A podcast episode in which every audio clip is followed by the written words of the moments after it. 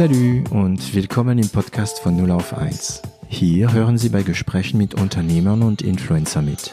Wir unterhalten uns hautnah und ohne Schnitt über Erfolge und Misserfolge, Probleme und Lösungen und alles, was uns beschäftigt und ausmacht als Unternehmer oder als Influencer. Ich bin David Treis, Gründer und CEO von L'Agence, eine Internet- und Content-Agentur aus Süddeutschland. Ursprünglich wollte ich meinen heutigen Gast für ein anderes Thema äh, einladen. Hallo Team. Hallo David. Mein Gast ist nämlich heute Team Drebes von Secufy. Mit ihm hatte ich die Folge 43 gemacht von 0 auf 1. Ursprünglich, und das haben wir auch gemacht, wollten wir ein neues Format äh, starten, der eigentlich nichts mit 0 auf 1 ähm, zu tun hat. Ich sag noch nicht so viel dazu.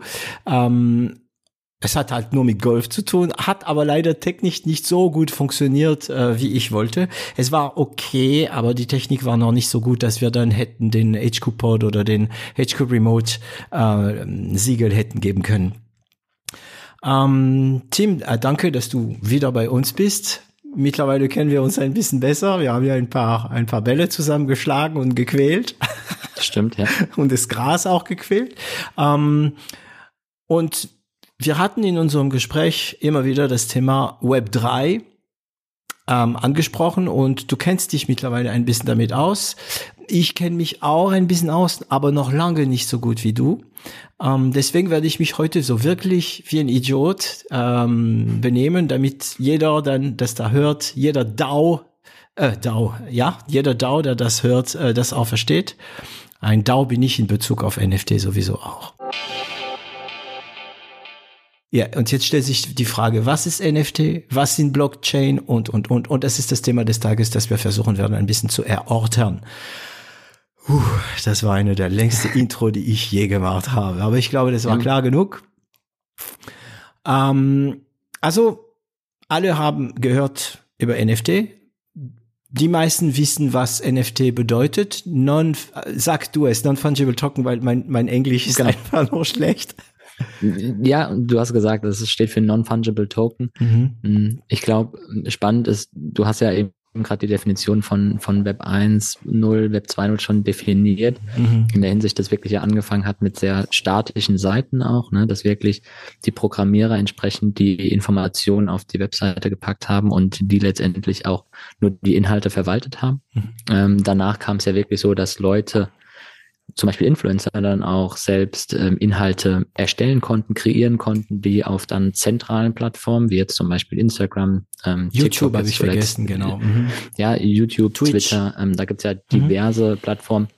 Dort konnten sie dann selbst Inhalte erstellen, hochladen, aber das war immer sehr zentral dann an einem Punkt entsprechend und, und hat dann auch ja teilweise genau den Unternehmen, die diese Plattform entsprechend ähm, anbieten, denen dann auch die Inhalte gehört, wenn man dann es hochgeladen hat. Und dann jetzt letztendlich der nächste Schritt ist dann letztendlich, dass man das nicht mehr nur zentral hat, ja, sondern ein bisschen ein dezentrales Netzwerk hat und da auch zum Beispiel die digitalen Besitztümer entsprechend definiert. Ja. Das heißt, dass man auch auf digitale Assets dort auch letztendlich ein Besitztum beanspruchen kann. Und das mhm. ist, glaube ich, das Spannende, was halt jetzt ähm, Assets mehr sind Dinger, ne? Digitale Sachen, ne? Genau, digitale, digitale Sachen. Ein Dinger, Bild, ein Video, das, das kann, ein was auch immer ja, man in genau, einem Computer Animation, haben kann. Mhm. Ein, ein Lied, das kann wirklich ähm, vieles sein. Ähm, und auch da ähm, ist es ja bisher immer gewesen, wenn dann ähm, online beispielsweise ein Bild war, konnte man das kopieren und weitergeben und keiner wusste eigentlich so recht, wem gehört dieses Bild. Ne? Und das ist, glaube ich, so eine, eine spannende Sache, mit der man sich beschäftigt in Web 3, um auch dort das Besitztum zum Beispiel von einem digitalen Bild dann auch zu regeln. Natürlich kann man es immer noch kopieren, genau. aber es gibt dann einen einzigen Besitzer für so genau. ein Bild zum Beispiel. Und da stellt sich ja, die meisten werden sich die Frage stellen, die ich mir am Anfang, ganz am Anfang gestellt habe. Ja gut, aber jeder kann das doch äh, mit dem rechten Mausklick, ähm, sagen wir mal, kopieren und hat genau das Gleiche. Ähm, man darf aber nicht vergessen, und deswegen benutze ich gern die Kunst als Beispiel, dass es in der Kunst genauso ist. Ich kann auch eine Gemälde, ähm, jede bekannte Gemälde von Van Gogh oder wer auch immer, ist schon perfekt fotografiert worden. Man kann sie alle also in hohe Auflösung haben und ähm, sie kopieren, kopieren, kopieren. Das machen aber auch Künstler manchmal. Ich habe zum Beispiel bei mir einen äh, Druck von Obey äh, mit so Liberté, Egalité, Fraternité, wirklich so ein schönes Ding. Und ähm, ich kann mir natürlich das Original nicht leisten. Ich möchte aber etwas, was ein bisschen besser ist als eine einfache Kopie. Also habe ich eine ähm, Serigraphie nummeriert und von Obey selbst unterschrieben, gekauft. Ist aber eigentlich eine Kopie. Mhm. Kostet aber, hat ein bisschen mehr Wert und das ist meins. Und wir dürfen auch nicht vergessen, dass in der Welt der Kunst gibt es Leute, die kaufen sehr teure Gemälde und stellen diese Gemälde in ein Museum zur Verfügung. Aber was haben die davon? Und das ist die wichtige Antwort, die wichtige Frage, glaube ich. Was habe ich von einem NFT? Genau das gleiche, wie wenn ich so eine Gemälde besitze und in ein Museum habe. Jeder kann sich das anschauen. Jeder kann das theoretisch, wenn das Museum das zulässt, fotografieren. Ähm, mhm. Aber ich bin der Besitzer. Was habe ich davon? Ich bin der Besitzer. Wer nicht versteht, wo der Sinn ist, Besitzer von einem Gemälde zu sein, wird auch nicht verstehen, was der Sinn ist von Besitzer eines NFT. Ist das richtig, Tim? Ja, Jein. weil ich glaube, mhm. ja, doch, also weil ich glaube, es geht ja einen Schritt weiter, ne? Also die Kunst, in, was du sagst, diese haptische Kunst, ja, da geht ja auch bisschen der der Weg auch davon ab. Ich meine, es gibt jetzt genügend Künstler, die nur Fotografie machen. Es gibt genügend Künstler, die nur digitale Bilder malen, ja, also quasi ähm, am, am Tablet teilweise malen. Da gibt's ja auch schon diverse Künstler und auch echt schöne Sachen, aber für die ist es natürlich extrem schwierig, ihr Eigentum oder ihre Kunst entsprechend zu schützen, dass es nicht einfach nur, wenn das einmal draußen ist, ähm, dass es dann kopiert wird. Und da ist es, glaube ich, das Entscheidende.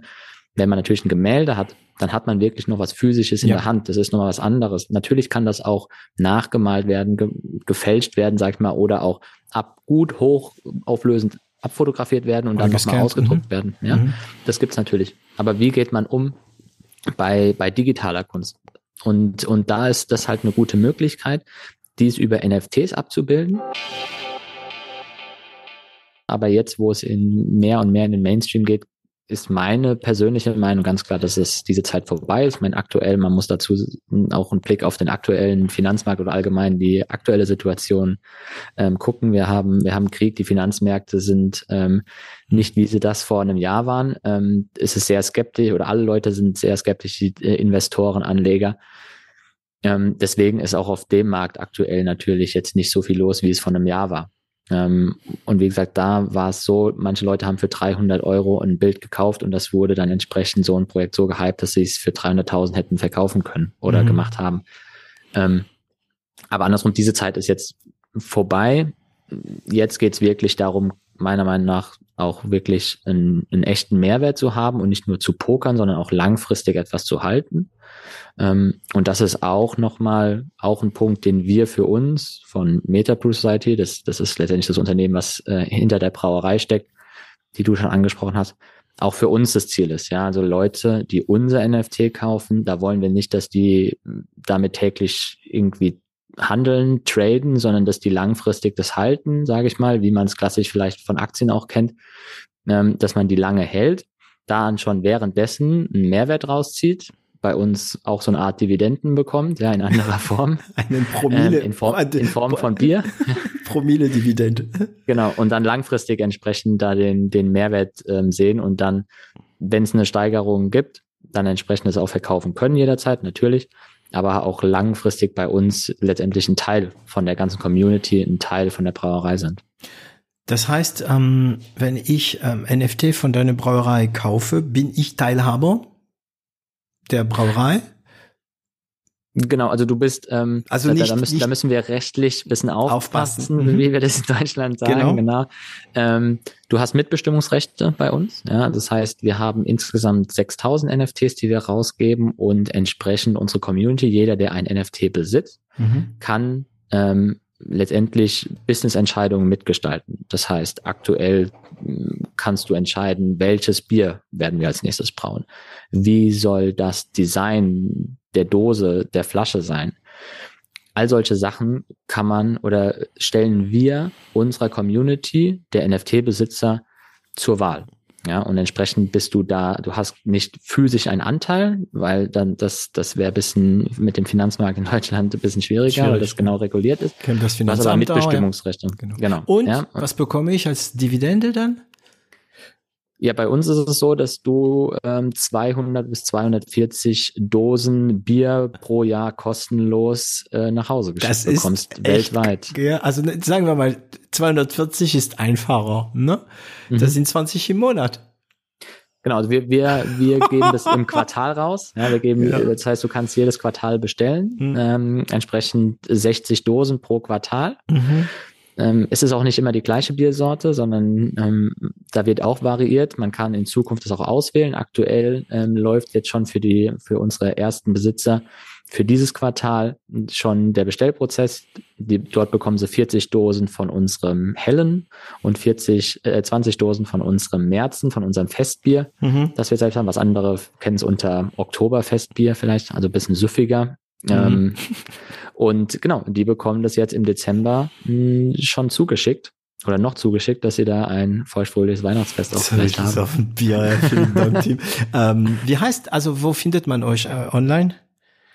Uns findet man online unter metabrewsociety.com. Metabrew wie Brauen, wie ne? metabrewsociety.com. Genau. Mhm. genau, dort findet man alle Details die ganze Branche oder die ganze, die ganze Community selbst äh, rund um NFTs, die ist sehr viel auf Twitter unterwegs und auch sehr viel auf Discord. Mhm. Das muss man ein bisschen auch ähm, ja, im Kopf haben. Mhm. Da, da tummeln sich die meisten. Dort sind wir natürlich auch gut vertreten mit ähm, beispielsweise 18.000 Followern auf Twitter, um dort auch viel Interaktion zu haben.